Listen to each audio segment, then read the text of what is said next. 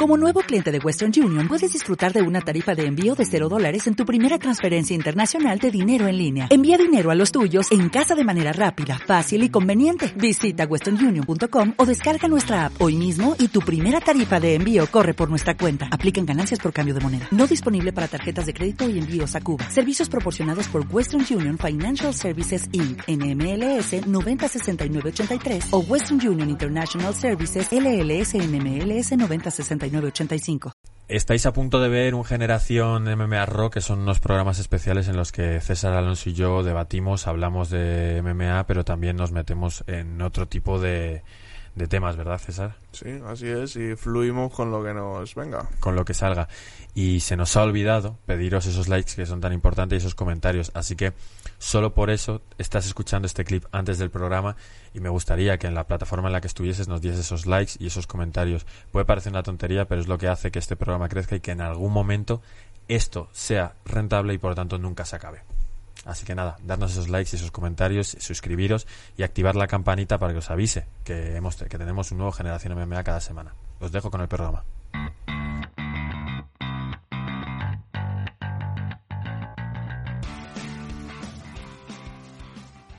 César, es increíble lo que pueden mover las grandes estrellas en las artes marciales mixtas. Si bien Javib se retira, Conor McGregor empieza a perder y se empieza a dudar de él, tenemos a gente como Israel Adesanya dentro de poquísimo tiempo que pelea por conseguir algo y colocarse como el peleador más atractivo de ver a día de hoy. Son como no sé, como estrellas que surgen y, y, tiene que ser así. Tiene que ser así dentro de un deporte como este, tan grande, con tantos miles de peleadores en el mundo luchando por esa fama, esa pasta, ese reconocimiento. Pues de vez en cuando surgen algunos que, boom, despuntan. Obviamente la empresa lo, lo quiere capitalizar y les propulsan más todavía, más anuncios, más promos, más de todo. Y y son los que las peleas también que más nos, nos gusta ver. ¿Tú cuando ves a Israel Adesanya ves que puede ser el número uno más atractivo de UFC en algún momento o crees que no tiene madera? Sí, sí, sí, creo que tiene toda la madera, tanto por el halo de invicto que hablamos muchas veces, que de momento está ahí. Calidad técnica para seguir dominando y incluso subir de división y ganar eh, cinturones en varias divisiones y luego tiene también ese carisma, ese, esa personalidad un poco particular que puede hacer que, explote y que arrase masas de gente. Mm, fíjate, no es tan no es un bocazas como tal, es decir, no, suele meterse siempre con todo el mundo, pero sí le gusta que haya un poco eso.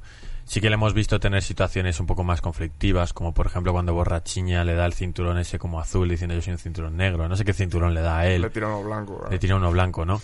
Eh, pero aún así me parece que es más o menos listo. No, es muy difícil tener la rapidez mental de McGregor. Eso es muy complicado. Yo eh, no me acuerdo, no sé si tienes en la cabeza a alguien que tenga esa capacidad, porque Channel Sonnen... Sonnen hacía mucho. Se lo preparaba un poco más, lo de Chael Sonnen estaba como más preparado. Era menos espontáneo. Sí, se notaba que soltaba sus bromas preparadas, hasta se las ensayaría en casa y McGregor es más alocado, ¿sabes? ¿Sabes qué es lo malo de cuando te enseñas los chistes? Que como están pensados a veces no lo dices bien y te trabas. claro, o, se nota que te lo has preparado y pierde la gracia. Sí, sí, sí. Pero sin embargo Adesanya llega de otra forma. O sea, fíjate cómo ha sido capaz de posicionar a casi toda la gente en su barco en vez de en el de John Jones, que es un goat total de las MMA. Y a mí en parte, por ejemplo, pues será porque soy más friki y demás, pero las cosas de las referencias a la cultura japonesa de la animación y demás, sí que me ha llegado, sí que ha sabido seleccionar puntos y hacer las cosas muy bien.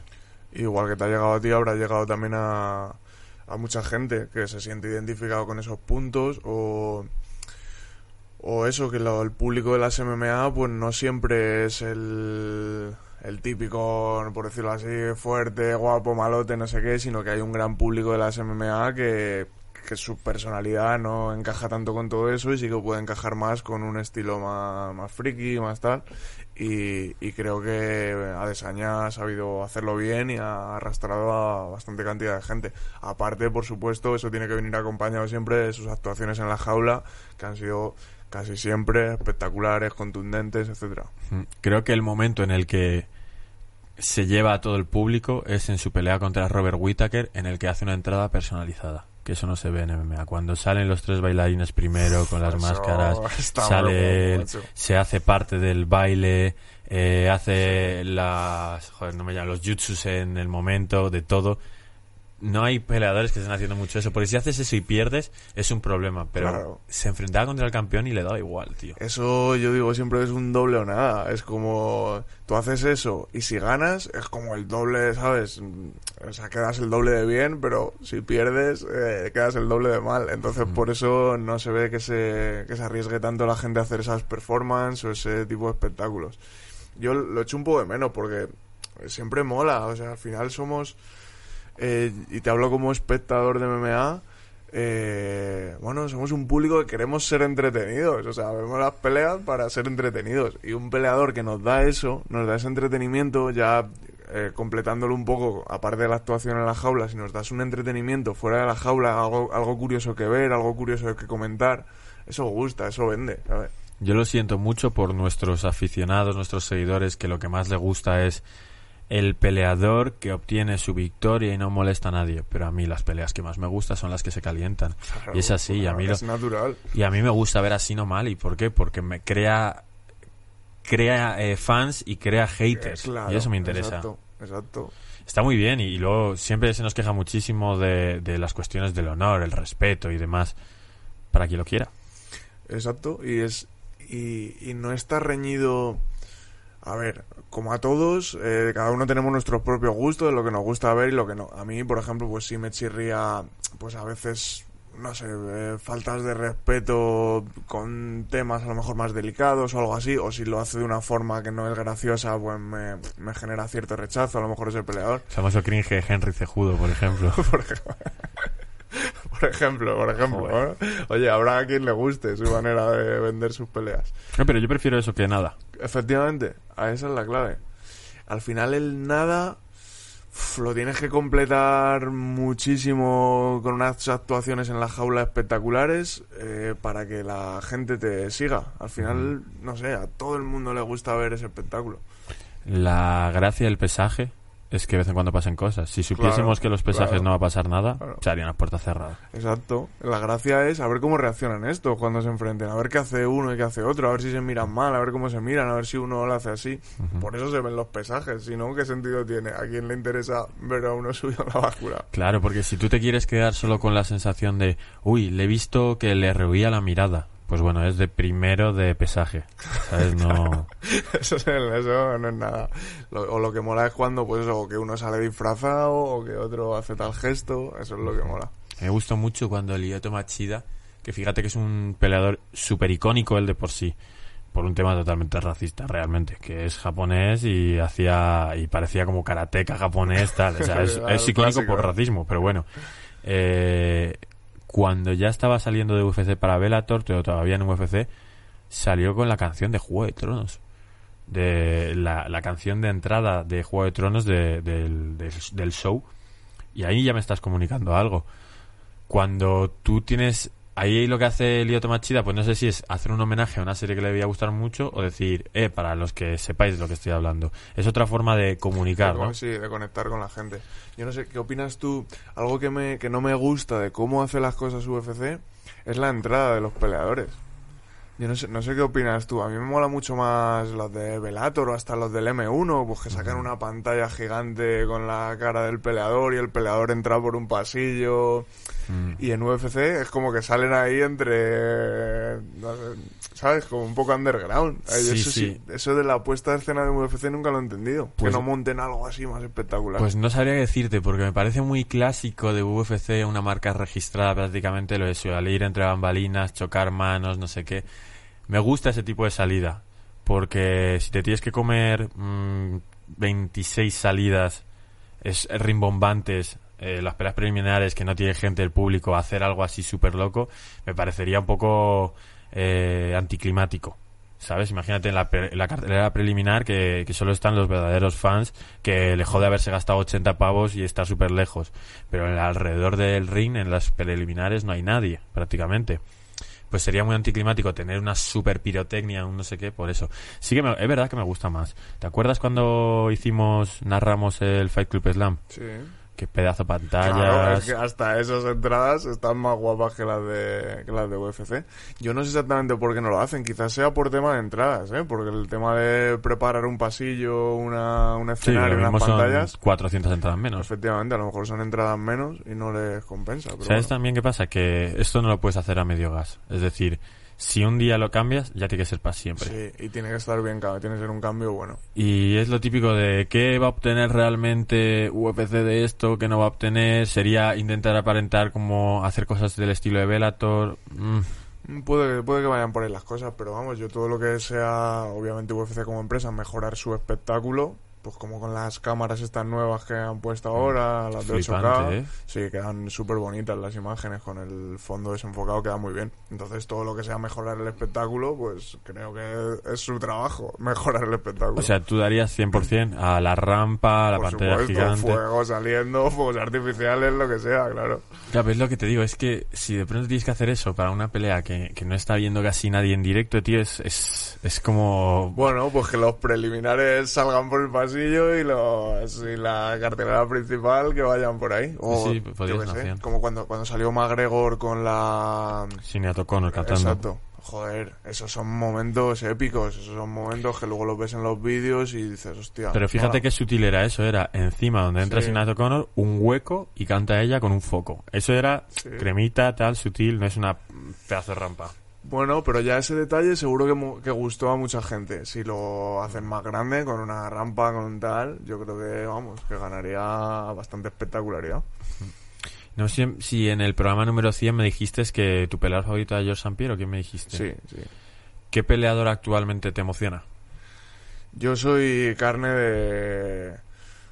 Carne de, de lo que me dé UFC, o sea, lo que promociona. Tú ni chitar, Sí, tú no yo soy- chistas. A Yo soy, soy fácil, o sea, me dejo, me dejo seducir por los peleadores top, eh, McGregor, Khabib, los que están en el top y hacen los documentales más espectaculares y más tal, yo me dejo seducir totalmente. O sea, creo que mis los que más me emocionan serían la lista de los que más pay-per-view tienen, ¿sabes? Por decirlo de alguna forma. McGregor, Khabib, etcétera. Y así mientras te piensas uno que no sea tan popular, que digas, joder, yo con este tío no es ni español, ni es de los mejores, pero digo, ay, esta pelea no me la quiero perder siempre de pelear. Mientras piensas en eso, qué raro Khabib que se retire cuando ya hasta los fans casuales disfrutaban de verle con su estilo de pelea, de derribo, mastral. Ya los casuals también sabían disfrutar de eso, porque era Khabib. Sí, porque, porque Khabib consiguió también trascender un poco eso dentro del deporte, dentro de las MMA. Eh, trascendió un poco eso del, de que el gran público pues se imagina ah, pues una, una pelea ahí violenta con golpes, con tal, no sé qué. Y Khabib, pues dentro de su estilo, que para muchos sigue siendo aburrido, consiguió encandilar a, a muchísimas personas. Sí, pero hay un momento en el que Javib se hace tan entretenido solo porque se sabe que es el mejor, ¿no? Incluso a día de hoy. Claro, y no le claro. pasa a John Jones. John Jones Claro. ahora mismo es también el mejor, pero sus peleas las pincha mucha menos gente que Javib. Y te voy a ser un poco sincero, me apetece más ver a Javib que a John Jones, aunque a priori el estilo de John Jones sea más divertido.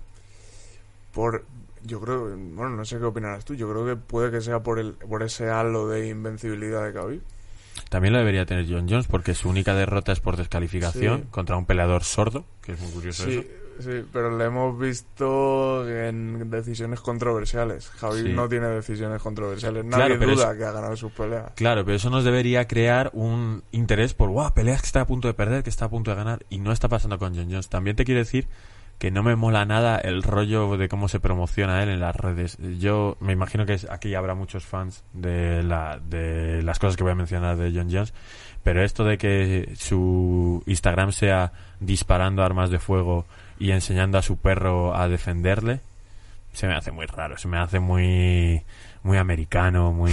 sí la, la verdad No, no puedo empatizar con él.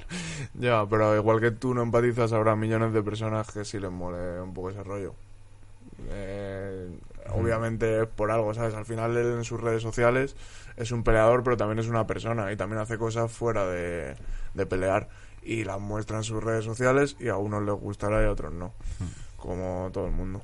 No sé, ¿y tú cuál es el peleador que más te mola ver a ti? Pues tío, no, no es un enganche adrede para hablar en concreto, pero he sido muy, o sea, soy muy muy fan de Peter Jan y soy muy muy fan de TJ Dillashaw. Quizás ahí tengo una pelea soñada. O sea, pues... Te lo digo en esa serio. pelea pinta muy bien. Te lo digo en serio. Y fíjate que Peter Jan me parece una auténtica máquina también. Bueno, cada uno tiene su, su momento en el que se aficiona por un peleador. A mí me, me impresionó la paliza que le dio a Dodson en el evento en el que debuta Joel Álvarez en UFC en Praga. La pude ver en directo y dije, este tío es un animal. Y el hecho de que yo sintiese, porque a día de hoy, afrontémoslo, las MMA en España tienen pocos seguidores que les interese tanto como a nosotros las MMA. Entonces, el hecho de que yo supiese que había un peleador que estaba a tres o cuatro peleas de ser campeón y que yo decía, este tío va a ser campeón y lo estoy viendo yo y probablemente casi todo el mundo se está saltando su pelea. Y yo sé que este tío va a ser campeón y que haya ido haciendo lo que yo iba pensando me ha hecho como tener cierta empatía con él, de decir, este es mi, mi caramelito, que es solo lo, de- mío. lo descubrí yo, este lo descubrí yo. Te- tengo, tengo una cosa en mi casa que cuando paséis todos a verla no le dais importancia y dentro de unos años vais a decir, ¿esto lo has tenido tú en tu casa toda la vida? Eso me pasa mucho. Y con TJ Dillashaw me parece que es divertidísimo.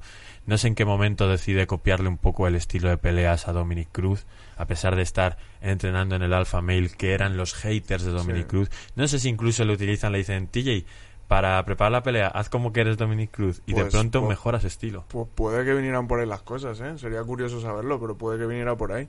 Y de que ver, de ver vídeos de Dominic Cruz y, y copiar sus gestos para eh, ayudar en el trabajo a sus compañeros, igual dijo, hostia, pues este juego de pies mola, estas esquivas molan, estos cabeceos bajos molan, y se los quedará para, para el mismo. Es que las esquivas son las cosas más bonitas que hay en los deportes de contacto, ¿eh? Es la, es la joya de la corona, ¿sabes? Y, y cuando las entrenas, porque una cosa es entrenar las esquivas, si tú y yo hacemos un asaltillo, tú puedes decir, bueno, voy a jugar a esquivar. Y porque dices, bueno, pues estoy más entrenado, estoy más hecho, tengo mejores reflejos, manejo mejor la distancia, todo eso. Pero luego las esquivas que tienes que entrenar son las de tus compañeros.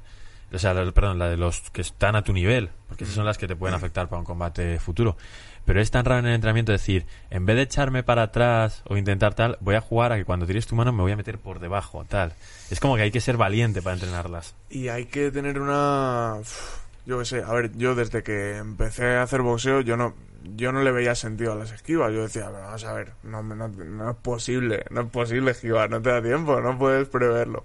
Entonces tardé muchos, muchos meses, muchos años en verle el sentido a las esquivas. Y es que te vas haciendo tus propios patrones de movimiento y vas leyendo un poco eh, los, el tipo de movimientos que hace tu rival y entonces empiezas a descifrar cómo encaja. Y es como que prácticamente no funciona como que ah, veo que me vas a dar un puñetazo, ah, voy a esquivarlo. No, es prácticamente a la vez.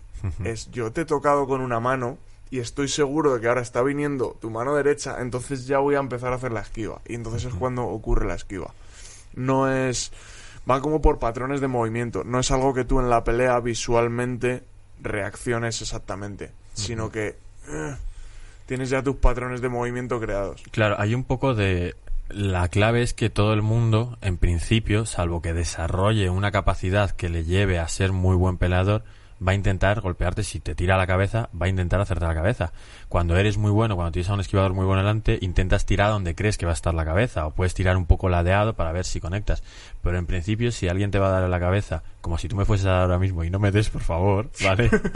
Yo sabría que por lo menos mi cabeza no tiene que estar donde está ahora mismo, que es donde tú has apuntado. Claro. Entonces un poco eso es saber que mi cabeza no tiene que estar quieta y que funciona tal, mientras no, se- mientras no esté donde estaba, hay algo que hacer. Claro, ahí está la cosa de que te puedes comer ese segundo golpe, eh, de que puedes eh, estar haciendo una esquiva incorrecta, ¿vale? Porque si crees que está viniendo un puño recto y te mueves, pero de pronto lo transforma en una, pero tal, puedes estar tú mismo yendo hacia el golpe. Entonces, bueno, pues hay un juego de movimientos que obviamente requiere pf, mucha experiencia, mucho entrenamiento y que luego físicamente tu cuerpo sea capaz de hacerlo rápido, si no, no tiene sentido. Y luego también pasa mucho con las esquivas que parece un movimiento de cabeza, pero realmente hay movimientos de cuádriceps, cadera, tronco. Es muy divertido ver a Mike Tyson que tenía unos cuádriceps que eran la mitad de la pelea. Por supuesto. Y que y las, los movimientos de esquiva nacen, tienen que ser de todo el cuerpo. Y tienes que hacerlo equilibrado. No puedes mover solo el cuello y desequilibrar todo el peso hacia un lado, sino que tienes que hacer el movimiento de cuello de forma que te quedes perfectamente equilibrado para continuar con el siguiente movimiento. Sea otra esquiva, sea un golpe o sea un intento de derribo. Pues las peleas de TJ Dillashaw me recuerdan, o sea, me hacen ver esquivas alucinantes, me recuerdan a Lomachenko y sobre todo me sorprendió cuando Cody Garbrandt consigue el título contra Dominic Cruz, no las dos derrotas que tiene contra TJ Dillashaw, y parece Cody Garbrandt que va un segundo por delante de la pelea en todo momento. Sí, sí, sí. Va. O sea, está un escalón por encima, totalmente. Es como con un juego parecido también. También Cody Garbrandt tiene un juego más o menos parecido a los dos, a Dillashaw y a Dominic Cruz. Eh, pero en esa pelea se posicionó un, esca- se posicionó un escalón por encima. Mm. Y, y que TJ Dillashaw diera positivo no te quitó... O sea, saber que esas, que esas victorias que tiene con Renan Barao, con tal, podía estar un poco chetado, no te, no Sí, te quita un poco sí. de tal. Sí tienes razón, pero si... No, o sea, no tengo forma de justificarlo, pero porque TJ Dillashaw tampoco me ha caído nunca muy bien. ¿Sabes? Quiero decir, eh, lo que me encanta de TJ Dillashaw es verle pelear. Técnicamente, ¿no? Sin embargo, por ejemplo, eh, de otros peleadores me puede caer mejor simplemente su, su carácter, su, su carisma que tiene. Eh, me puede pasar con Adasaña, que tiene una forma de pelear alucinante también, pero que me parece menos vistosa que la que tiene TJ Dillashaw.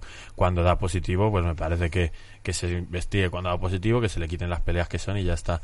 Eh, TJ Dillashaw dio positivo siendo consciente que estaba dando positivo. Ni siquiera fingió, dijo, Ni simplemente me habéis pillado. Sí, eso la verdad es que me... O sea, eso, eso me gustó, ¿eh? Que hiciera eso. ¿Sí? Sí. O sea, A mí me, me, me decepcionó que ni siquiera te defendieses. Pero lo bueno es que, vale, pues he sido un tramposo, ver cuánto de tramposo he sido, quitarme lo que me tengáis que quitar y ya no voy a ser tramposo en teoría. y ya volveré. O sea, siempre voy a ver eso más honesto que decir, no, es que no sabía, es que tenía un dietista que me puso aquí una cosa y Claro, no sabía pero lo que con era. John Jones todavía piensas que lo mismo, ¿no? ya, yo Pero es que si, si nos ponemos así, que cogemos a Alberto Contador, leyenda del ciclismo español, y le decimos, bah, un dopado. Yo qué sé, a ver, en el momento... Yo me tengo que creer que hay un filete contaminado en agua. si no, no estoy a gusto. Joder, pero es que en el momento en el que te pillan, tío, ya pues da la cara, ¿sabes? Si te han pillado y quieres poner una excusa, pues bueno, estás salvando un poco los muebles de la casa quemada, pero... Sí, sí. Mira, fíjate, voy a hacer una pequeña mención, lo vamos a comentar por encima. No quiero que se juzgue este, pro- este programa por las cosas políticas, porque encima sé que por lo que sea esto es político, y esto lo hemos hablado tú y yo, y creo que tenemos eh, ideas un poco distintas, no estoy seguro. Si yo pensase que todos los que se dopan, o sea, que todos los que les salen positivo es porque se han dopado y les han pillado, y que hay muchos que se dopan y no les pillan y tal, lo mismo no estaría haciendo Generación MMA. De la misma forma que si yo me creyese que el coronavirus es una cosa que ha creado alguien para hacer una limpia, probablemente ahora mismo estaría en la cárcel porque hubiese intentado matar a un par de personas en España.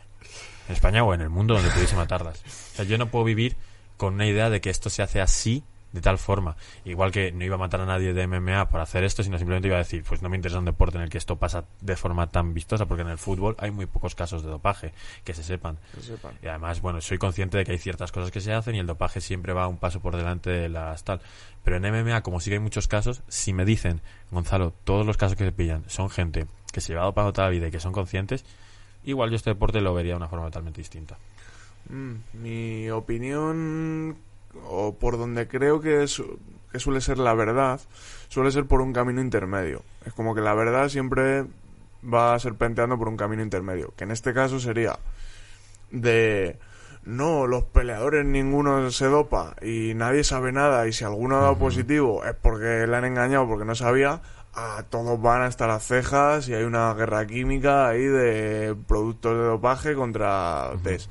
Normalmente yo creo, mi, mi opinión es que la verdad va un poquito por el medio. Que hay muchos peleadores que se dopan, lo sabe todo el mundo. Y en las li- y en y en las ligas eh, que no son UFC muchas veces no hay ni siquiera ningún tipo de control porque son muy caros son muy caros de hacer los test de dopaje y pues directamente no se hacen o sea tú si montas una liga y tienes un presupuesto X eh, lo vas a vas a meter muchos más miles de euros por hacer pruebas de dopaje a cambio de que, qué rentabilidad sacas de Solo eso problemas. Claro, solo problemas con peleas. efectivamente. y nada, y poner y soltar dinero, soltar dinero para test. Entonces es complicado. Y entonces es sabido que en muchas ligas fuera de UFC y en UFC hasta antes de que la usada estuviera ahí iban dopados o con sustancias tal un porcentaje de peleadores. No te voy a decir el, po- o sea, no te voy a decir porcentaje porque no lo sé. Pero, eso es lo que me gusta, que, que USADA es un organismo independiente, igual que los jueces. O sea, que Combate Américas puede pedir a sus jueces que valoren más mm, los golpes, pues puede pedirlo, no sé si le harán caso. Que USADA puede decirle a UFC, oye, vale, vais a dar positivo a esto, eh, dejad que nosotros preparemos el camino antes de que lo anunciéis. Pero son organismos Son que al final van a decir, o sea, yo no creo que USADA haya recibido un dinero por no dar un, un positivo, eh, porque ellos lo publican en su página web y lo publican sin hacer redes sociales locas del anuncio, como hacer, no, no, ellos cogen y dicen positivo, Sí. tal, tal, Sí, y y, me la son, pela. y son organismos como muy profesionales, como Son que es profesionales. eh, nada, esto es así, punto. No es, no estamos buscando hacer nada comercial, no es nada comercial. Hay una cosa que sí que hacen que me sorprende, que yo no sé, me imagino que es fruto del capitalismo de Estados Unidos, de lo de si te chivas de gente, te hacemos más pequeña la sanción. El... Es que claro, es una, es una forma muy eficaz eso de conseguir eh, positivos. Ellos al final son como, como policías, ¿no? Por decirlo de alguna forma de esto. Entonces al final un policía pues lo que busca es de- detener delincuentes y su satisfacción viene pues de detener a delincuentes lo más grandes posibles. Entonces va a hacer lo, lo que sea por, por conseguir eso, ¿no? Es como su trabajo. Pues el trabajo de la usada es pillar a la gente. Es de O poli total, de tener un chivato. Exacto, entonces van a decir pues lo que sea, si yo necesito, si voy a dar un incentivo porque me digáis quién lo hace y yo gracias a eso les voy a pillar, pues ole, ahí viene, ahí viene la satisfacción, ¿no? Me imagino de los científicos de usada lo que sea, pues quieren pillar a la gente. Y ya está, si lo hacen a través de esa forma. ¿Se te ha ocurrido ese peleador no destacado que no ha peleado por el título que a ti te gusta ver siempre? A mí me, no, no te puedo decir un nombre, te puedo decir como un perfil. Vale. Eh, a mí me gusta ver a... Y si no, siempre puedes decir Jair Rodríguez, que yo creo que eso nos gusta a todos. Evidentemente, Jair Rodríguez siempre gusta también. A mí me molan muchas veces ver a, a peleadores un poco en división inserso. A mí, sí. A mí me gustan muchas las peleas que son como clásicas o como que hace muchos años hubiera sido una, un cabeza de cartel y sale ahora. Eh, como hace poco Shogun Rua contra uno de los Nogueira. Me gusta ver a Matt, Matt Brown contra Carlos Condit, que me gustó el otro día. ¿Pero Eh, por qué te pareces a Matt Brown o por qué? Ese parecido no lo acabo de ver mucho. No, pues es de los que más votos tuvo. Ya traerá a Sí. Danny Hater en la sección de parecidos de Sí, generación. sí, sí, lo he visto en Instagram y están guapos. Pero ¿eh? lo va a traer, lo va a traer aquí al programa. ¿A ti a quién te puso? No vamos a ir desvelando, que se quede ahí o lo buscáis Vale, vale. en Generación MMA en el Instagram. Muy bien, muy bien. Yo, yo soy el que menos eh, parecido tiene ¿Sí? según las encuestas. Mm, Bueno, bueno. No, no me acuerdo ahora. Bueno, luego lo buscaré. Yo. No, lo o veo. buscarlo vosotros en el Instagram de Generación MMA. O incluso podéis poner en el comentario y hacer spoiler a todo el mundo y joderme las redes sociales. Pero bueno, pues nada. Pues eso, las, las peleas sin ser so clásicas sí me, siempre me han gustado. Si ponen ahora a Anderson Silva contra, yo qué sé, contra eh, alguien también así de su edad o de su repercusión, me mola verlo. Anderson Silva, si se bajase el sueldo, porque debe estar por las nubes el sueldo de Anderson Silva, podría dar muchas peleas interesantes de división y serso. Peleas mágicas. Sí, sí, sí, por supuesto. Pero el problema es eso, por ejemplo, Andrei Arlovski, pues tengo que mirar el salario, pero no me sorprendería que fuese el peleador que más dinero ganó del evento de este último sábado, sabiendo que no era ni favorito para su Ya, pelea. Pero bueno, pues a ver, por trayectoria y por tal, yo veo, veo bien que no peleen por menos dinero, ¿sabes? Sí. Sí. Sí, Bueno. sí. Y creo, y yo en su caso, en su No, claro, hay piel que ser totalmente egoísta. No, tú ya Claro. no peleas por un legado. Arlovski se va diciendo, he sido un peso pesado muy importante, me he pegado con los mejores, he sido campeón de UFC, dadme dinero y me voy a aprovechar del contrato que tengo bien, firmado. para mi familia y ya está. ¿Y quiénes han sido tus referentes? Porque es muy fácil, bueno, no es muy fácil, pero tú dices Shogun Rua, pero digo, ¿en quién te fijabas tú cuando... cuando... Yo, como lo dije el otro, yo en George St. Pierre, tío. Para mí fue una. Fue como una.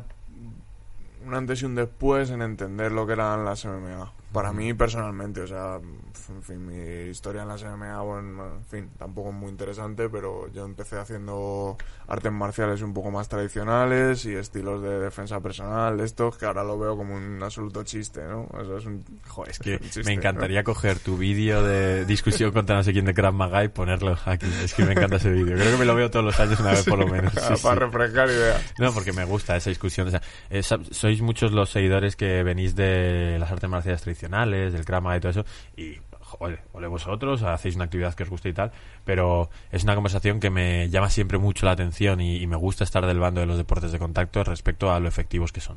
Eh, sí, a, mí, fíjate, con los años me, me, va pareciendo como cada vez más chistosa la situación o hasta más ridículo y a veces me siento un poco como un como un médico, ¿no? Soy un médico, bueno o malo, pero tengo una carrera, tengo un tal.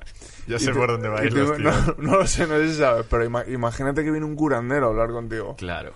Y te dice, no, no, todo eso, todo eso que haces de la ciencia, eso no sirve para nada. Yo te toco aquí en la frente y ya te curo. Joder, ¿cómo se llama la, la medicina esta alternativa? Bueno, aparte de medicina alternativa, el efecto placebo este, ¿cómo tiene un nombre? El reiki, dice reiki o algo así. No me refería a eso. Bueno, son medicinas alternativas, que muchas veces son efecto placebo, píldoras de azúcar. Sí, eso es la... Joder, no me sale a mí tampoco. Lo del azúcar tiene un nombre, o, eh, homeopatía, homeopatía. Homeopatía, Eso es, eso es. Entonces me, me siento a veces un poco así. Es como, claro, dices, vale, en, el mundo de la medicina, la, la, medicina tradicional es lo que cubre la mayoría y los curanderos, bueno, es un porcentaje más pequeño.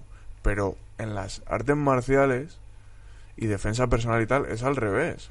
O sea, la mayor parte de la gente eh, cree que lo de MMA, esto que hacemos, es eso es solo para la competición, no, no, para la calle, tienes el, el Krav Maga, el no sé qué, el no sé cuánto, tal. Hombre, yo te digo que a mí no me gustaría pegarme con un tío que hace Krav Maga, pero por ejemplo, cuando estaba muy entrenado en Jiu-Jitsu decía, que venga quien quiera el Krav Maga.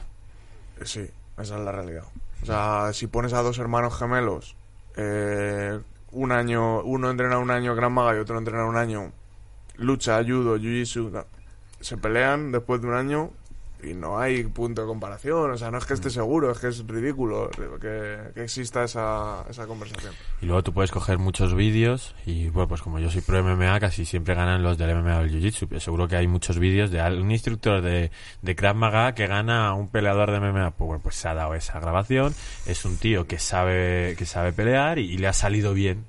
Y también puede pasar muchas cosas. Instructor de Krav Maga que lleva seis años haciendo jiu-jitsu y dos, cuatro años de kickboxing, gana a cinturón azul de jiu-jitsu. ¿Y, cómo le gana? Eh, con una palanca, una estrangulación o un golpe. No le gana eh, tocándole un punto aquí en el brazo. Y, y, luego, y luego otra cosa, el 95% de la gente con la que nos cruzamos no está entrenado. Entonces, claro, si tú llevas haciendo dos años Krav Maga, pues ganarás al 95% de la gente normalmente a no ser que te encuentres también algún bruto y entonces te darás cuenta de que todo lo que has entrenado igual no te vale mucho. Sí, somos, siempre que grabamos un RAW sacamos este libro para hablar de cómo John Cabana era el campeón de karate de Irlanda y le pegaban palizas cada vez que se metía en un lío. Claro, y, y a lo que iba con todo esto es que mi historia también personal viene un poco parecido a lo de John Cabana en el sentido de que yo también em, yo empecé entrenando esas cosas y fue cuando empecé, me empecé a querer profundizar un poco más y fue cuando te llega el choque de decir, vamos a ver, que yo llevo unos años entrenando estas movidas y ¿qué? Y voy a un gimnasio de boxeo, voy a una clase de jiu-jitsu y me matan. Vamos a ver, o sea, ¿por qué uno que lleva dos meses entrenando esto me mata si yo llevo cuatro años entrenando otras movidas? Entonces la realidad está ahí. El que no quiera verla, quiera mirar para otro lado, es su problema, pero la realidad está ahí para el que la quiere buscar. Es igual que el debate de la técnica y la fuerza, tío. O sea, es increíble. Claro que si yo me pego eh, en la actualidad, por muchas bromas que hagan Humber y César, ahora mismo estoy eh, horribles. Llevo sin entrenar un deporte de contacto durante un mes consecutivo, uno o dos años por lo menos. Claro que si yo me pego contra un tipo gigantesco me puede ganar, porque no estoy entrenado. Pero que se pegue contigo con Humber. ¿Te puede ganar? Puede ser, pero yo apostaría que no. Mm, no, es que realmente para una vez que llevas muchos años de experiencia y yo que llevo muchos años dando clase, a mí me viene gente al gimnasio muy grande, mucho más grande que yo. Mm. Yo peleo con todos los alumnos siempre porque creo que es una forma correcta de transmitir. Y claro, cuando yo viene uno grande al gimnasio, uno nuevo, y le digo, venga, te toca conmigo, tal. Claro, yo entiendo que, pues, que el otro se queda mirándome con cara de... No te quiero pegar No te fuerte. quiero pegar fuerte. O, o ya verás que tú eres el profesor, pero no me vas a hacer nada. Y para mí es otro día en la oficina, ¿sabes? Es coger, bueno, pues bueno, este es más grande, pues qué más da. Claro, igual, pues si es más grande que yo, no voy a jugar a hacer jabs con él, pero cojo, lo llevo al suelo, O lleva al tal. suelo, o sí, o si juego a hacer jabs, porque no tiene, no va a tener la, La respuesta a rapidez, los la golpes ni la rapidez que tengo yo. Fí- pero- Fíjate todo el crédito que le estoy dando a ellos. Claro, pero es que es verdad que es muy ¿Verdad? típico. Eh, nosotros en el gimnasio, los cinturones blancos con tres eh, rayas se bajaban a cualquier nuevo que viniese con una facilidad increíble. claro. Y es cinturón blanco tres rayas, que es el 15% del camino del jiu-jitsu. Claro, y sin, y, y sin mucha complicación, aunque el otro le saque kilos, tamaño, etcétera. Entonces, esa es la realidad de las artes marciales para el que quiera verlas. El que no quiera verlas y quiera mirar para otro lado y quiera pensar que no, es que en una pelea pasaría esto, pasaría lo otro. Claro, yo lo decía porque digo yo, va, yo como no estoy entrenando, pues sí me puede coger un tipo de pronto y soltarme una buena mano y que pase no sé qué si no está entrenado. Pero es que realmente hay cosas como el uso de la distancia, tío. Claro, de- que, un- que alguien nuevo no lo no sabe, no, no controla. O el saber que la pelea no... que puedo alargar la pelea, hacerla corta, que puedo jugar... Es como... Esto es un juego al que yo juego y que tú estás haciendo tu primer día, tío. Exacto, exacto. Y para los eh, fans de Generación MMA que dicen en los comentarios que quieren verte haciendo sparring, les digo que hay vídeos de Gonzalo y yo haciendo sparring en el Sí, canal de Tuto Fighting. por ahí hay algo en Tuto Fighting. Me gustaría hacer algo más. ¿Sabes, tío? Estábamos haciendo tu reto de los eh, 100.000 seguidores. Sí. ¿vale? Y era una salvajada que hizo César. Ya lo hemos hablado aquí, pero para los nuevos seguidores, César estuvo peleando dos horas y media sin descanso, o tres. Dos, horas y me- dos horas y cinco minutos. Dos horas y cinco minutos, 100 asaltos de dos minutos, creo que fueron. Uno, uno quince, cien Uno- asaltos de 1.15. Bueno, dos, horas, dos horas seguidas sin descansar contra nosotros. Éramos muchos, no éramos los de Generación MMA, pero estaba Umber y había más peleadores. Eh, por supuesto, no era sparring a muerte, porque si no Claro. sido tal. Y, y lo tuyo fue impresionante. Recuerdo que yo, pues por no estar entre- entrenando en aquella época, se me subieron los gemelos todo el rato.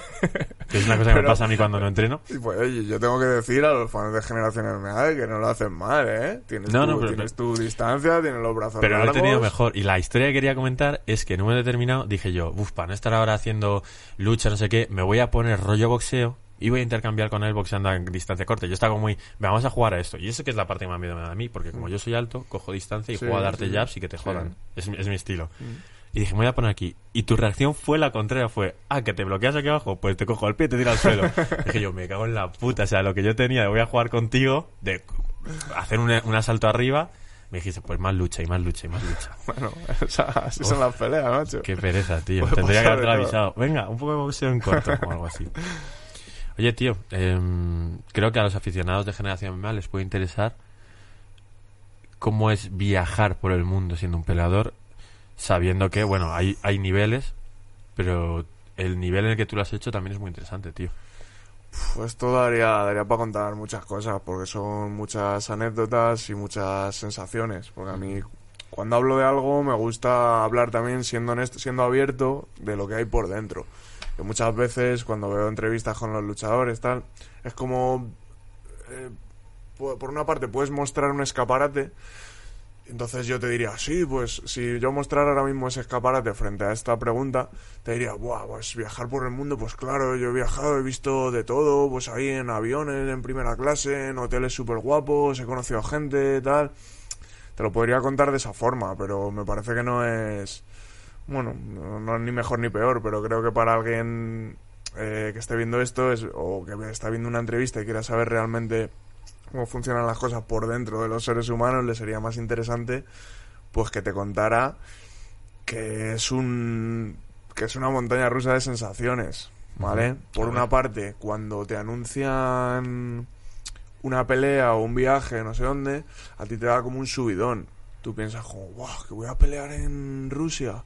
Voy a pelear en Rusia en uno de los eventos más grandes. Wow, wow, mi sueño cumplido, tal. Te da como una especie de subidón. Se lo cuentas a tus amigos. Mira, voy a. Te da como una especie de subidón. Y luego, cuando se va acercando la fecha, pues viene la realidad y la realidad es dura. Y es, sí, mm, voy a viajar, pero allí me voy a encontrar con, con un pabellón lleno de gente y con un rival que es una puta máquina y tengo muchas posibilidades de que me noquee en la televisión en rusa en directo, ¿no? y esa sensación por dentro empieza a doler. Empiezas a decir, hostias, chaval, te empieza a dar un vértigo. Es verdad que esa sensación cambia un poco si, si tú has tenido una preparación buena, si vas con confianza, si tienes o te ves con más posibilidades de ganar, etcétera. En mi caso personal, pues a los sitios que he ido han sido un alto porcentaje locuras. ¿sabes? ¿Qué sitios has ido peleas en extranjero? He estado en Rusia, pero al, a la derecha totalmente, o sea, al lado de Corea prácticamente. He estado en China, en Noruega, en Praga, en Montenegro, o sea, en, Italia. Sí, sí, tengo, tengo unas cuantas, tengo unas cuantas. Y la mayoría han sido locuras. Locuras en el sentido de que te llamen dos semanas antes, de que estés lesionado y aún así aceptes ir, de que te pongan rivales que sabes que no estás eh, en su nivel y entonces esas locuras no aportan mucho. Y yo lo digo a los a los peleadores jóvenes, o a lo mejor que me preguntan, o muchas veces incluso lo hemos hablado aquí también, que lo inteligente es hacerte una carrera a largo plazo. No lo que hice yo, que es quemarme. Quemarte, te aceptas todo, vas con rivales que no, que no estás al nivel, pierdes y te vas desmotivando y, y no. Es como coger el dulce rápido y luego tiene una tiene una contra muy grande, que son esas sensaciones de llegar y de saber que vas a perder y decir, madre mía, a ver qué me va a pasar. ¿Tú has llegado a salir alguna vez a alguna de esas peleas diciendo, yo sé que voy a perder? Si, si gano, gano, pero yo sé, sé, que vengo a recibir una paliza o que me den. Sí, cuando fui al, al Kulum Fight en Rusia, eh, peleaba contra, contra Zhang Lipen, que era uno que había tenido tenía un récord en ese momento de 24-8 o algo así, con cuatro peleas en UFC, ganó el TUF de China. O sea, no estoy a ese nivel, vamos a ser claros. no soy, no soy malo, ¿vale? Sé pelear, peleo bien, pero no estoy a ese nivel. Y en ese momento menos todavía. Y encima había peleado la semana anterior de esa pelea, había peleado en Zaragoza y tenía un 15 de tobillo bastante importante. Joder, macho. Entonces, coges y te metes en un avión y te vas a Rusia eh, llegué allí yo solo. Eh, ¿Fue en Rusia o en China al final? Esa, esa fue en Rusia, al lado, en la frontera, por la zona de Corea, China. como es Kunlun, ¿no? Es Kunlun, pero lo hacían, hacían como un evento eh, mixto con el con Pancration, Modern Pancration Fight, que son rusos. Entonces como que se asociaron un poco las dos empresas y hicieron el Kunlun Fight en, en Rusia. Era, era territorio ruso, pero estaba cerca de China. Y y entonces sabes que vas a perder o yo qué sé, bueno, en un rinconcito de tu cerebro dices, mm, a lo mejor se lesiona dándome un puñetazo y le puedo tirar y ganarle.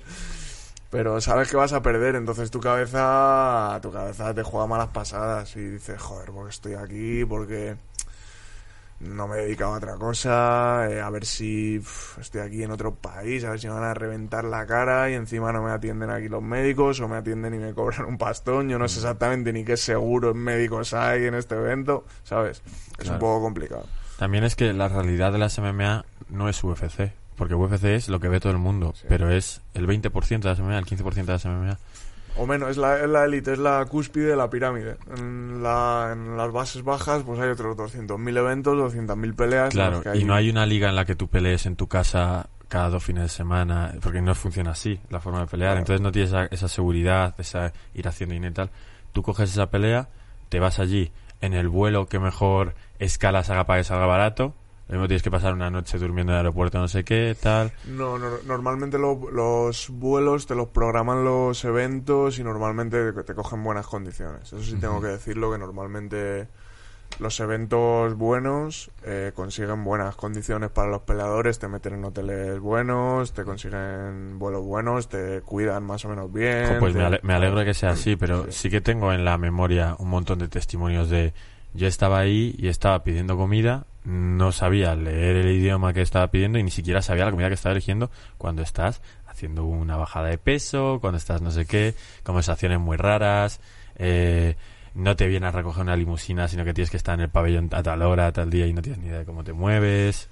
Eso ya depende un poco más de la calidad del evento a la que estés yendo. Eh, normalmente, ya te digo, en eventos eh, buenos... Kulun lo hacía bien. Sí, Kulun lo hace bien, en un hotel bueno, te vienen a buscar, tal Bueno, yo, yo tuve un problema en Rusia esa vez cuando fui, que es que llegué allí y no había nadie que me esperara, que me esperara y estuve ahí muchas horas esperando yo solo en un, en un aeropuerto que parecía la estación de autobuses de, mi pueblo. Pero, pero bueno, fue que el, el conductor se equivocó de terminal, de aeropuerto, no sé qué, que luego me lo explicó. Entonces, bueno, son fa- pues, todo el mundo puede tener fallos personales, pero en general la organización y el trato son buenos. Sí, pero que tú lo ves en UFC y te vas tú con tus entrenadores a unos niveles de precisión de todo espectaculares, de te llevamos la ropa nosotros, todo, vente para acá. Y aquí vas un poco pues a cumplir, a que este es el día del pesaje y este es el día de la pelea. Eso, pues como en todo, hay diferentes calidades de, de todo en la vida y de eventos de MMA, por supuesto, también, claro. Y luego hay una cosa que yo odio, que lo mismo te ha pasado a ti también, imagino que sí, que es el post-combate. Cuando yo hago una narración de una velada o presento un evento o tal, o incluso cuando hay un evento en el que pelean varios amigos y ganan mis amigos, siempre te quedas como, bueno, y ahora como una mini celebración. No te estoy diciendo que vayas de fiesta ni nada. Sí te lo estoy diciendo, pero no te quiero decir, no te digo que te pilláis un fiestón, pero de esto que vaya a algún sitio. Y de pronto lo que haces es, estás solo en otro país, te vas a tu hotel. Sí, a ver, creo que se, se pasa tanta tensión en los momentos antes de la pelea, la semana y tal, que cuando acaba la pelea te da un poco igual todo entre comillas, pero sientes tanta, y sobre todo si has ganado, sientes tanta paz y tanta liberación que con irte al hotel tú solo y contarle a tus amigos que has ganado la pelea, te sientes bastante bien. No sé, lo Entonces- mismo es una cosa de los peleadores. Me está sorprendiendo que, que hayas siempre visto esto y tú lo veas de- con otra perspectiva, pero, joder, yo me acuerdo eso de, de salir de un evento, no sé qué, decir, guau, acabo de hacer una cosa espectacular, cumplir un sueño, no sé qué, y ahora me voy a dormir a una hora a la que no me soy a dormir, porque estoy solo en un hotel, ya no tengo nada que hacer y simplemente tengo que levantarme mañana para coger mi vuelo a las 7 de la mañana, entonces no me voy a ir a las 4 a dormir. Eso, sinceramente, creo que será un poco más personal. Habrá gente que le apetezca después de eso celebrarlo, emborracharse o salir o hacer cualquier celebración. Y a lo mejor yo personalmente, pues como soy a lo mejor más ¿Tú calmado, cuando más hicimos el Fight Club Slam que viniste, creo que en moto, Sí. cogiste, te fuiste a casa y te metiste a la cama y ya está? Sí, claro. Pues yo, yo estaba como diciendo, joder, acabo de narrar un eventazo, un montón de emociones, tengo a ciertos amigos ahí. Me dio mucha rabia, que yo pensaba que nos íbamos a cenar por ahí, lo que pasa siempre en los eventos españoles, se termina el evento cuando ya están cerrados todos los restaurantes, te ves con todos los peleadores en el McDonald's más cercano, es increíble eso, y una sensación de, bueno, pues esto que lleva tanto tiempo esperándolo, pues ya se. Y- No sé, era la- sábado, así lo la mismo. vida, ¿no? Si no estuviese en Fight Club Slam, pues ese sábado lo mismo estaba de fiesta con mis amigos por ahí, no sé qué, no sé. Y no, yo creo que eso es más... A lo mejor tú, si tú eres una persona de que sueles salir más de fiesta y tiendes a celebrar cosas saliendo de fiesta con tus colegas, pues a lo mejor es lo que te pide el cuerpo. Yo como ya cuando era adolescente fui un desfasado de salir de fiesta y se acabó eso, pues al revés, como que le tengo... No tirria, pero bueno, entre- ¿sabes? Ya no estoy cómodo, ¿sabes? Yéndome de fiesta. Yo ya no me veo en un garito, ni bebiendo, ni escuchando música, ni bailando. Claro, nada. pero eso va por la personalidad. Yo me acuerdo que en el UFC Valladolid, UFC Valladolid, ojalá, ojalá, ojalá. en el AFL Valladolid, en el que Joel Álvarez eh, gana a Julio Girino. Desde aquí también un abrazo a Julio Girino, que es un super crack. Eh, le... Sí que salimos de fiesta después de eso y, y me pareció una cosa consecuente. Está Joel Álvarez, hay un montón de amigos suyos en Valladolid. Bueno, es que me acuerdo que ya no solo salimos de fiesta, que, sino que fuimos a cenar en un kebab cutre, ¿sabes? O algo. A ver. o sea, fuiste de after, ¿no? No, no, no. de- fue, acabó más o menos bien y, y coincidió todo bien. Y sí que lo vi como algo consecuente de, de seguir y me pareció bien. Y luego ya cuando me di cuenta de que realmente de esas personas conocía a Joel y Joel era la estrella y no iba a estar molestándole, había hecho piña con sus compañeros de equipo y demás y sí que podía tener trato, pero dije, bueno, pues ya son las dos, ya me puedo ir a casa. Quiero decir, pero ya he tenido una continuación a este flujo de emociones que no va de todo a nada. Que eso sí que me sorprendió bastante. Ya, ya, entiendo, entiendo lo que dices. Pero bueno, no- en, en mi caso personalmente no, no es problema. Acepto el de todo a nada, porque así es la vida, ¿sabes? Un día primavera, un día hace buen tiempo y al día siguiente llueve y es invierno, ¿sabes? Ya está, no Oye, pasa nada. ¿y el choque cultural con Rusia y China? Dentro del dentro del mundo de las MMA te diría que que no hay choque cultural. O sea, es decir, una pelea es una pelea, un corte de peso es un corte de peso, los nervios son los nervios, es decir, hay muchas cosas que son como universales, ¿vale? Una pelea en una jaula es una pelea en una jaula. No vas a no creo que haya gran diferencia entre lo que siento yo y lo que siente un chino. Luego, diferencias culturales, pues bueno, pues lo que observas un poco alrededor ya moviéndote en la ciudad o estando allí, que puede ser lo que opine cualquier persona que haya viajado a, de vacaciones a otro país. Dentro de las MMA yo no observo ningún choque cultural, veo que es súper universal. Todos mm, entrenamos parecido, mm, tenemos el mismo rollo de tener cada uno sus entrenadores, su equipo, tal, con los que viajas. Creo que sentiremos los nervios de forma parecida, sentiremos las sensaciones de derrota y victoria de forma parecida, sentiremos los golpes en el cuerpo de forma parecida. Entonces no veo no veo nada de diferencia, o sea, les veo calentamos todo parecido, estamos en el vestuario de forma parecida, no sé. Eso es curioso, ¿no? Que, que, se, que esté que lo note tan unificado el mundo de las MMA, sea uno de Rusia, de Siberia o de... Claro, al final es deporte y se hace una forma. Y se hace una forma, ¿Y quiénes crees que son mejores en, en MMA en concreto, no en deportes de contacto? ¿Los rusos o los americanos? En MMA en concreto... Eh... Porque sabemos que hay, o sea, yo sé que hay más peleadores en UFC americanos que rusos, porque es lo que es lo que hay directamente, es donde más o menos tiene la sede. Pero cogiendo a los mejores rusos y a los mejores americanos, ¿quiénes te parecen mejores? Mm, tirándome un triple, porque no tengo ni idea exactamente, ni tenemos manera de comprobarlo, diría que diría que los rusos. Puede ser, por ejemplo, si te vas a la categoría de peso pesado, creo que Fedor Emelianenko puede estaría como con Stipe Miosic, pero Stipe Miosic es como más croata casi que estadounidense. Él tiene su, el, pues me imagino que nació en, en Estados Unidos, pero es croata, creo. Bueno, no sé si es creo que es croata. sí. Esa sería la comparación, ¿no? qué peso pesado cogerías por el bando del, de Estados Unidos? A lo que me refier, lo que me refería no era comparar unos con otros, sino te estaba comparando en calidad eh, un país contra otro. Eh... Ya, ya, yo he cogido y lo he redicionado a ir ah, haciendo comparaciones. Claro. pues rompo tus comparaciones y vuelvo a los Cojo tu mierda y no me interesa.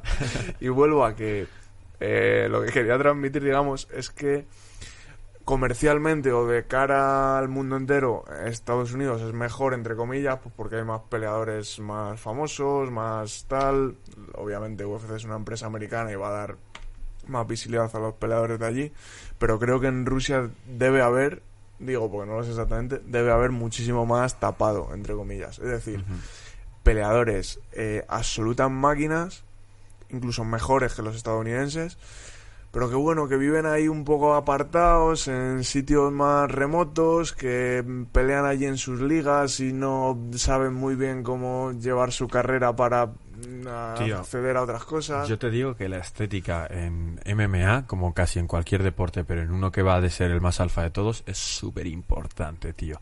Y cuando ves a toda la crew de Javier Nurmagomedov y no te sabes los nombres de ellos porque todos se te parecen, porque todos tienen un perfil similar.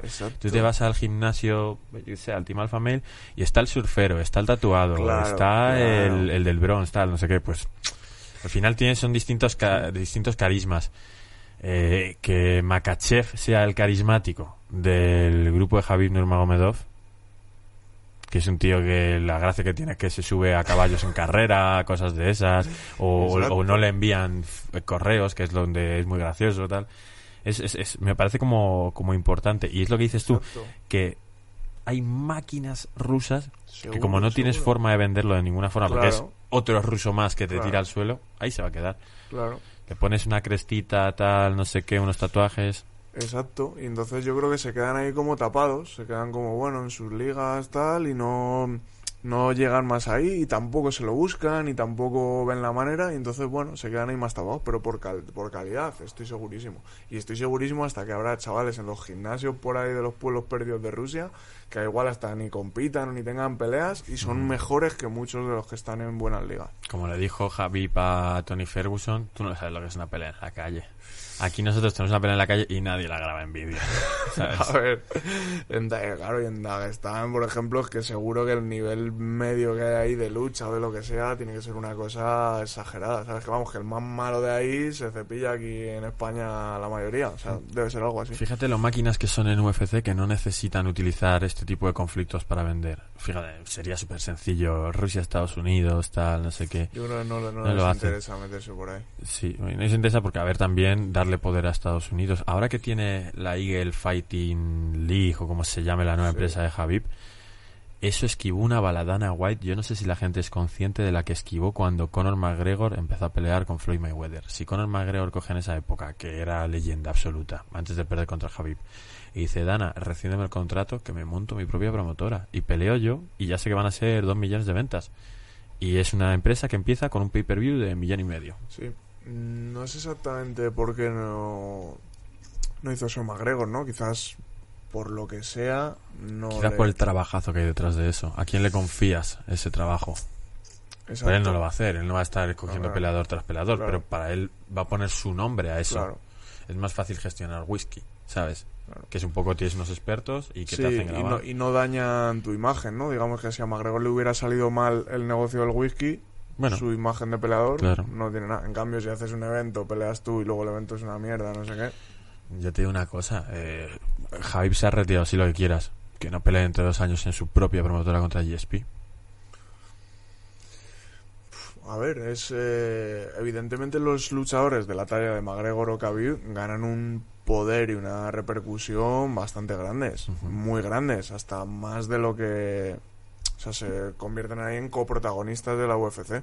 UFC siempre va a hacer su negocio, o sea, hacen pase lo que pase, o se vayan los peleadores o se retiran lo que sea, UFC siempre va a perdurar. Pero es verdad que si alguno de ellos decide pelear en su propia promotora, les, les quitarían un cachito del pastel. Khabib GSP a un millón y medio de, ventas de pay-per-view seguras. No sé, lo mismo se queda en un millón. Pero yo creo que a un millón y medio podría llegar por ser la pelea soñada de Sí. los fans de verdad de MMA. Sí. A 100 dólares el pay-per-view o a 50 si lo quieres bajar. O sea, en las peores en una condición de un millón y medio a 100 dólares son 150 millones a repartir entre prácticamente dos personas más lo que haya detrás. Es mucho dinero y es lo que tiene no tener que pagar a UFC su parte. Eh, obviamente es un negocio rentable, pero como pasa en tantos otros negocios, tantos otros ámbitos de la vida, a veces es necesario delegar. O sea, decir, vale, tú haz tu parte y yo me llevo menos, pero nos va a salir bien a los dos.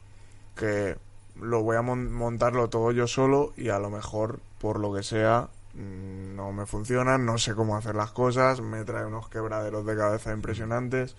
En fin, eh, tampoco soy yo el, Claro, pero tú coges negocios como para... Tú coges, fichas a gente de una promotora más pequeña que sabe hacer las cosas medio bien, contratas a según que... Imagínate que, que quisiese hacer un evento en España, pues coge a Fran Montiel, le dice, hazme el evento, que harás cosas peores y tal, ¿no? paga un poco más para que esas cosas sean mejores, pero la base del evento me la vas a hacer bien. Sabes hablar con un, con un estadio, sabes hablar con no sé quién, sabes Contratar a. Gonzalo Campos como speaker. no. A ver, Fran Montiel, por favor, ¿puedes hacer el favor de llevarnos a comentar tus eventos de AFL? Que vas a mejorar las ventas de pay-per-view seguro. Seguro, seguro.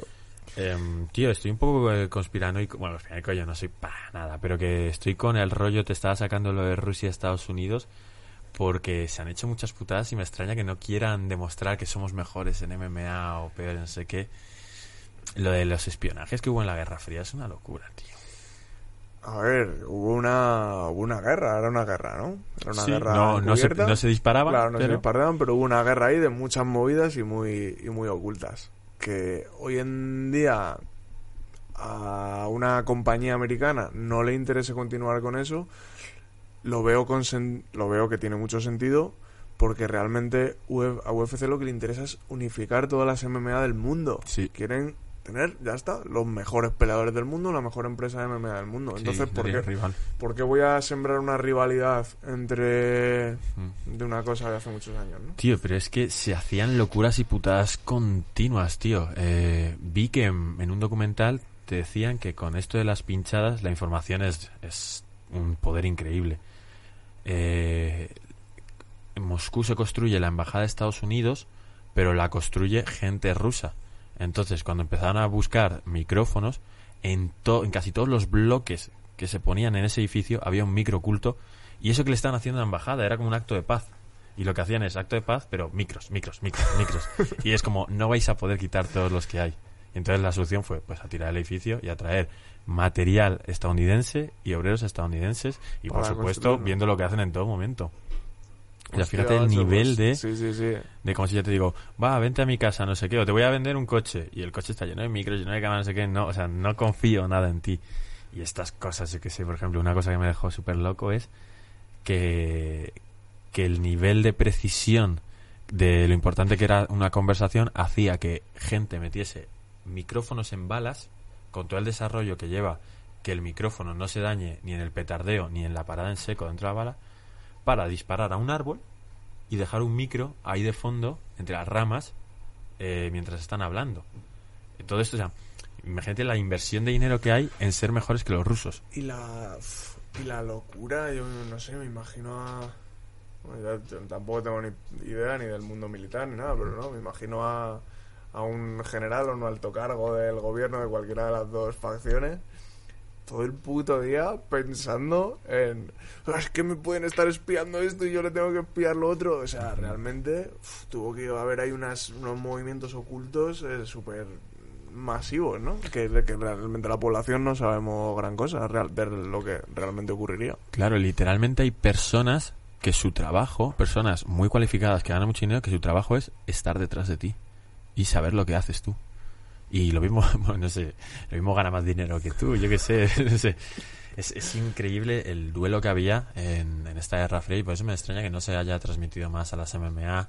Siempre he pensado, y sorpresa, sorpresa, lo mismo lo utiliza algún promotor y se hace rico en España, no creo que ninguna promotora española vaya a ser UFC, porque UFC es una. Es como, eh, ¿nos montamos tú y yo una empresa de baloncesto y a ver si llegamos a la NBA?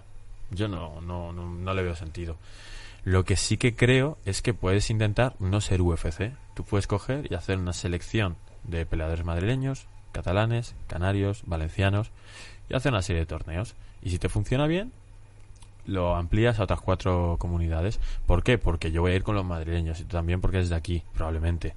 Los de Barcelona van a ir con los barceloneses y creas un motivo por el que vas con unos y con otros y tienes como tu equipo y más. Creo que esa es una eh, ventana que deberían explorar los promotores españoles. sí Porque el- jugar a ser UFC no creo que sea la opción.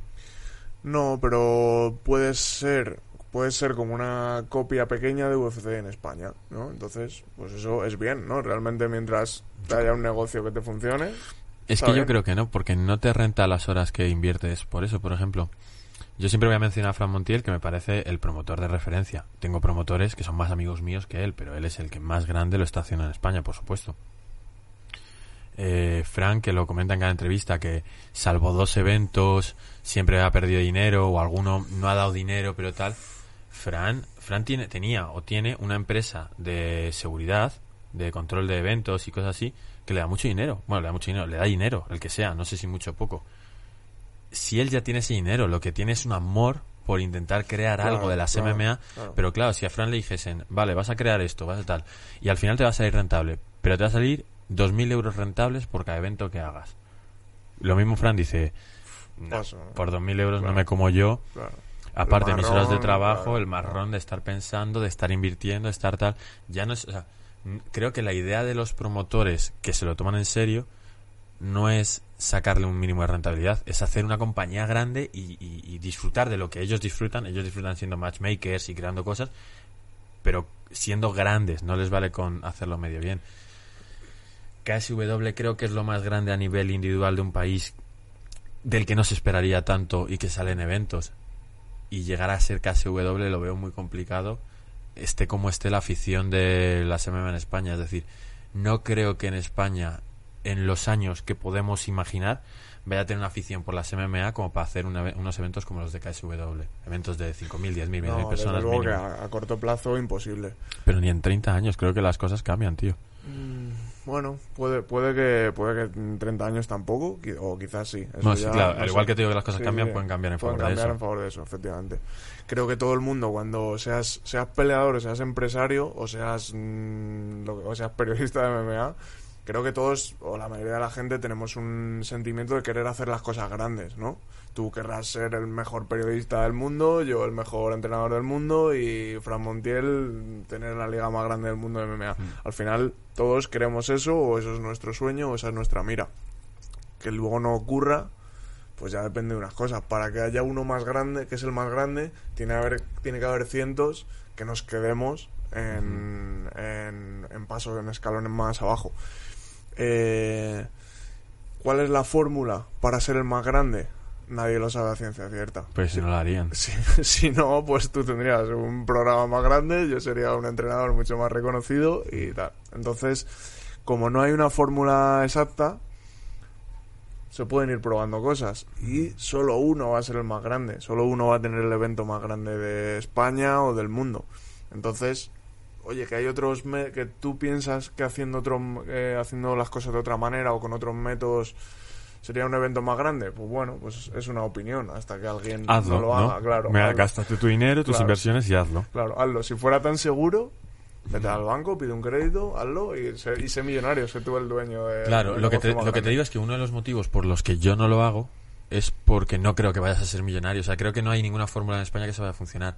Creo que si Juan Espino fuese campeón de los pesos pesados, Joel Álvarez campeón de los pesos eh, Claro, ligeros, no, no, no, voy a hacer otra distinta, y, y Ilia Topuria campeón del peso pluma, no creo que hubiese un empresario promotor eh, en España que tuviese una liga que fuese realmente muy rentable y de la cual ganase eh, decenas de miles de euros por cada evento. ¿No? No, yo, no creo que no. Creo que sí creo que sí que va a haber que si sale todo bien tengo muchas ganas de ver cómo cuando salgamos de esta pandemia cómo reaccionan los espectadores. Creo que vamos a ser por lo menos el doble de aficionados de MMA de los que había. Eh, pero no creo que vaya a salir algo realmente rentable económico. No creo que España vaya a vivir un KSW creo que España va a vivir un Cage Warriors puede ser un Bama. Eventos que si todo te cuadra y tú estás gestionándolo bien para no hacer pufos eh, puedes hacer que, que tú y tu equipo de allegados viváis de eso. Pero no... Es que he comido mucha mierda en eventos pequeños.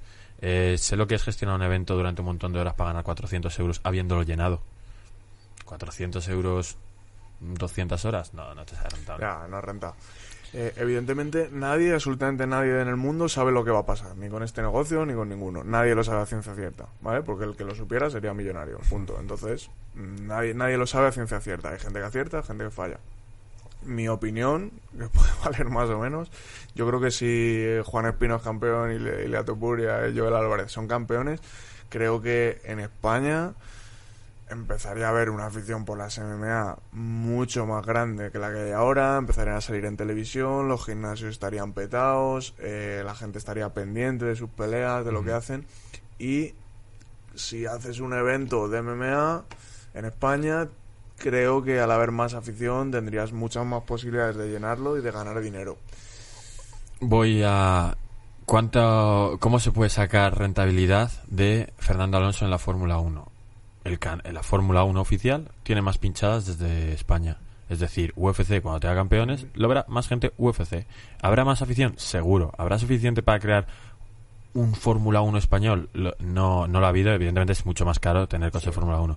Con las motos, parecido. Aunque poner unas motos a correr no es tan complicado. Tú te puedes ir con la tuya con- con la- o con la mía. Yo te regalo la mía para que la destroces en un circuito no, que tiene el fallo ese y no- el, balonce- baloncesto eh, mm, me imagino que las- la sección del Real Madrid y del Barcelona creo que son deficitarias para el propio club pero como tienen mucho dinero pues la Sí, mantienen no, pero ni teniendo a Pau Gasol ganando anillos eso ha dejado de ser deficitario. De hecho por ejemplo tengo la sensación estoy eh, hablando al pedo totalmente de que ha valido más para los aficionados del Madrid la época de Pablo Lasso de conseguir muchos títulos y demás del madridismo para tener eh, el Within Center lleno que Pau Gasol llegando a la NBA y ganando siendo All-Star y todo eso. Mm, Puede ser, no conozco mucho los, otros mundillos, otros deportes y no sé exactamente, por ejemplo, como en la Fórmula 1, no sé exactamente cómo lo vivirían las escuelas de pilotos y lo que sea, cómo vivirían el boom de Fernando Alonso. Pero sí es verdad que hubo Telecinco, ¿no? Cuando compró, creo recordar, ¿eh? no me acuerdo bien, me, pare- me suena que la Fórmula 1 antes de Fernando Alonso la llevaba a Televisión Española y la veían, No me cuando acuerdo. la veían cuatro gatos y cuando salió Fernando Alonso y todo el rollo, pues la compró Telecinco, hizo una inversión muy grande y tal y cual. Y, y creo, sin saberlo muy bien, que se viviría un boom bastante grande de aficionados, pasta, etcétera. Y me imagino que las escuelas que haya de pilotos por España o lo que sea, creo que harían un buen negocio y un buen dinero de la subida de Fernando Alonso. Buah, pues sí, seguro que crecerían, pero yo voy a utilizar el argumento y seguro una falacia a mi favor para intentar justificar lo que pienso. La escuela de pilotos españoles que viene de Alonso no existe. No hay otros pilotos españoles que hayan salido. O sea, eh, te- no- sé que no entiendo. Bueno, creo que no sabes mucho de Fórmula 1, no tengo ni idea. Quiero decir, los que están ahí, el de la Rosa, el Sí, Marc Gené, sí. ya estaban ahí antes que Alonso. Sí. Y el que ha salido ahora es Carlos Sainz Jr., que es el hijo de Carlos Sainz, y que iba a ser piloto existiese Alonso, ¿no? ¿Dónde están todos los grandes chavales? ¿Qué tal? Bueno, pero es como si las MMA en España crecen y luego ya nin- y en unos años ninguno llega a UFC. Pues bueno, yo qué sé, la competencia está ahí con el resto del mundo, pero creo que las escuelas o personas que hayan que quisieron hacer negocio a través de la Fórmula 1 en su momento, creo que les, salió- les saldría rentable. Y si las MMA en España eh, triunfan, pues habrá ciertas Sí, empresas. crecerá, crecerá y, ciertos, y a, eh, y a mí me vendrá genial, a ti también vendrá genial, y a Fran. Montiel le vendrá genial. Ya te digo que mi detalle es que yo creo que lo politizaría, no, lo haría bandos como, ya te digo, haría pues una cosa que hace muy bien KSW, el ateo contra el cristiano, el policía contra el, presidiario y cosas así, tío, y eso es lo que vende. Y yo, la forma fácil que lo veo es comunidades autónomas, tío, que se enfrenten, que sean eventos de... Si el evento es en Barcelona, pues pelean uno de Barcelona de cada peso, que es el equipo, contra que vengan tres de Madrid, tres de Canarias y tres de Valencia. El evento es en Valencia, pues se hace así. Y creo de verdad que había, ahí habría un rollo por... Los madrileños hemos ganado más que los de Barcelona, los de Valencia más que los de Madrid, cosas así. Es una, es una buena forma de venderlo, o sea, es, es morboso, entre comillas, eh, así entre comunidades, que haya ese pique o esa rivalidad, pero bueno, pues venga, vamos a montar el evento y lo probamos.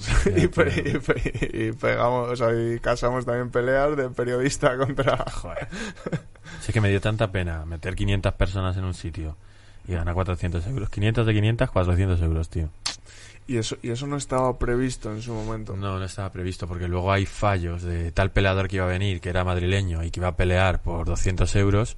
Pues de pronto tienes que buscar un reemplazo a última hora, Y que encima para- es para uno que vende un montón de entradas, entonces te necesita que venga como sea, y en vez de 200 euros cuesta con alojamiento, Claro, tal, no sé qué, 500, 600, claro. pum, todo. Y así un montón de cosas. Y, por ejemplo, una cosa que pasa muy graciosa es que donde se genera un montón de dinero es en la barra de comida y bebida, porque son muchas horas al final, pero el promotor está tan hasta arriba que lo que hace es delegar a la barra Otra empresa, ¿no? pues la otra empresa, en mi caso nosotros lo hicimos en una discoteca, pues la propia discoteca se quedaba.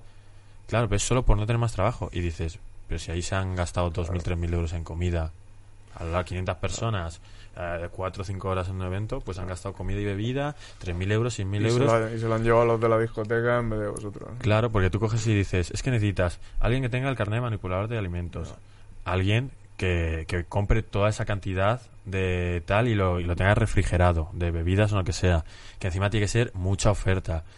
Alguien que te tenga los putos bocadillos hechos. ¿Sabes? Que es una alguien, cosa... alguien que te gestione la caja y que sepas que no te va a robar. Exacto, al final es como, uy, cinco problemas. Venga, pues, paso. Y luego al final es donde si esa caja la hubiésemos gestionado nosotros, hubiésemos pagado un poco más del recinto, pero esos 5.000 euros, tal, no sé qué, pues un par de miles de euros a repartir. Y fallo. Ahí está la, la experiencia del aprender de los errores. Claro, Sí, nadie- sí. Es muy raro que en ningún ámbito, sea deportivo o empresarial, la gente llegue y, y ves el santo nada más llegar. Normalmente hay un proceso de aprendizaje y es así. Pues oye, yo ya estaría, creo que llevamos horas grabando Generaciones MM hoy. Oye, hemos, dado- hemos currado, ¿eh? Hemos hablado. dado, no sé, tengo, tengo hambre. sí, es la hora ya, chavales. Pues eh, nosotros nos vamos a despedir. Espero que Generación MMA Raw os haya gustado. Es una cosa muy especial. Siempre me, si- me gustaría, por ejemplo, hacerlo con Humber, pero no te quiero dejar fuera. Y, y no sé cómo hacerlo, tío. Hazlo, o sea, es Ya, tu puto programa. Ya, tío, pero me parece que hemos creado este Raw como que es una cosa nuestra, no sé. O no- que el público decida, que el público decida. Dejar Claro. en los comentarios si queréis más Raus o no. O Exacto. con quién. Dejarlo y tal. Nos vemos la semana que viene, que comentaremos la, lo que ha sido este UFC Vegas 20 entre Cyril Gane y el señor Rosenstruck y haremos la previa de ese super evento que es el próximo pay-per-view numerado con los, eh, las peleas por campeonato de Israel Adesanya contra Blakovic, defensas de Peter Jan y de Amanda Nunes. Hasta luego.